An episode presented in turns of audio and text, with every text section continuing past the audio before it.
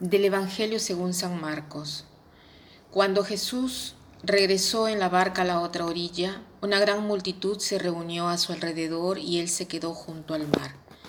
Entonces llegó uno de los jefes de la sinagoga llamado Jairo, y al verlo se arrojó a sus pies rogándole con insistencia, Mi hijita se está muriendo, ven a imponerle las manos para que se cure y viva. Todavía estaba hablando cuando llegaron unas personas de la casa del jefe de la sinagoga y le dijeron, Tu hija ya murió, ¿para qué vas a seguir molestando al maestro? Pero Jesús, sin tener en cuenta esas palabras, dijo al jefe de la sinagoga, No temas, basta que creas. Y sin permitir que nadie lo acompañara excepto Pedro, Santiago y Juan, el hermano de Santiago, fue a casa del jefe de la sinagoga. Allí vio un gran alboroto y gente que lloraba y gritaba. Al entrar les dijo, ¿por qué se alborotan y lloran? La niña no está muerta, sino que duerme. Y se burlaban de él.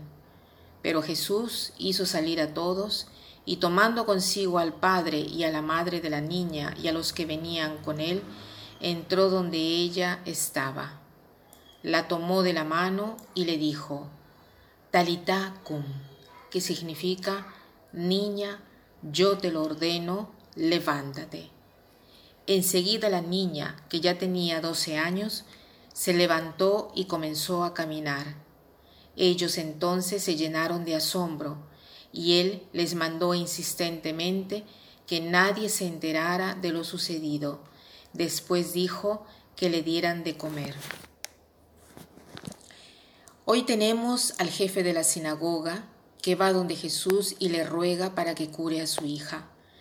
Esta hija que está muy enferma, pero mientras está hablando con Jesús llega una delegación de parte de la familia del jefe de la sinagoga y le dice, es inútil que tú disturbes al maestro porque la niña ha muerto y no hay nada que hacer.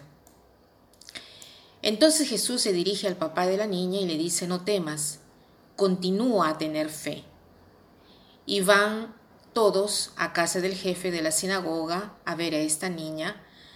Eh, apenas llegan, obviamente, todos están llorando, se lamentan. Era una situación muy dolorosa porque piensan que esta niña está muerta. Y le dicen a Jesús, mira, la niña está muerta, ya no hay nada que hacer. En cambio Jesús dice, la niña no está muerta, la niña está durmiendo. Entonces entra en el cuarto donde está la niña solamente con los padres y toma de la mano a la niña y le dice, Talita cum, yo te ordeno, álzate. Y la niña se alza. Y la niña se alza y verdaderamente era como si estuviese durmiendo. Lógicamente todos se llenan de asombro al ver toda esta situación, ¿no? ¿Qué cosa nos dice esto para nuestra vida? Que hay momentos en nuestra vida que nos sentimos tristes, desesperados, ya sea por un motivo, ya sea por otro. Entonces, em, hacemos el intento de dirigirnos a Jesús en oración, pero ¿qué sucede? Que a veces somos desalentados de quienes están en nuestro alrededor que nos dicen, es inútil que te pongas a rezar, que disturbes a Dios. Tu matrimonio está naufragando, no hay nada que hacer. Métete en la cabeza que te tienes que separar, basta, tienes que rehacer tu vida. O de repente, ¿qué vas a hablar con ese médico? No hay nada que hacer. Los doctores te quitan solamente la poca plata, la poca plata que tienes y después estás más enfermo que antes, peor que antes.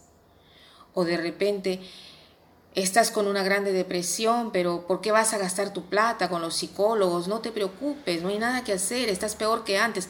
Esas medicinas te han hecho más daño.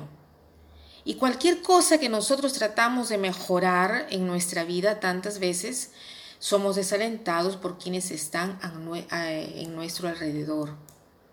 En lugar de alentarnos, hacen el contrario y hacen como hicieron con Jesús, que le dijeron, es inútil, la niña está muerta. No se puede hacer nada. Pero Jesús en cambio dice a mí, a ti, Él dice, Tiziana, no temas, tú no estás muerta, tú estás solo durmiendo. Álzate y despiértate.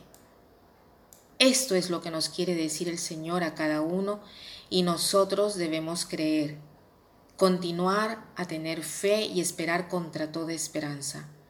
Hagámonos el propósito hoy de renovar nuestra confianza en el Señor y imaginémonos al Señor delante de nosotros y pidámosle lo que necesitamos, convencidos que Él nos lo dará y que nos hará superar este momento que parece de muerte, pero que es solamente un momento de somnolencia.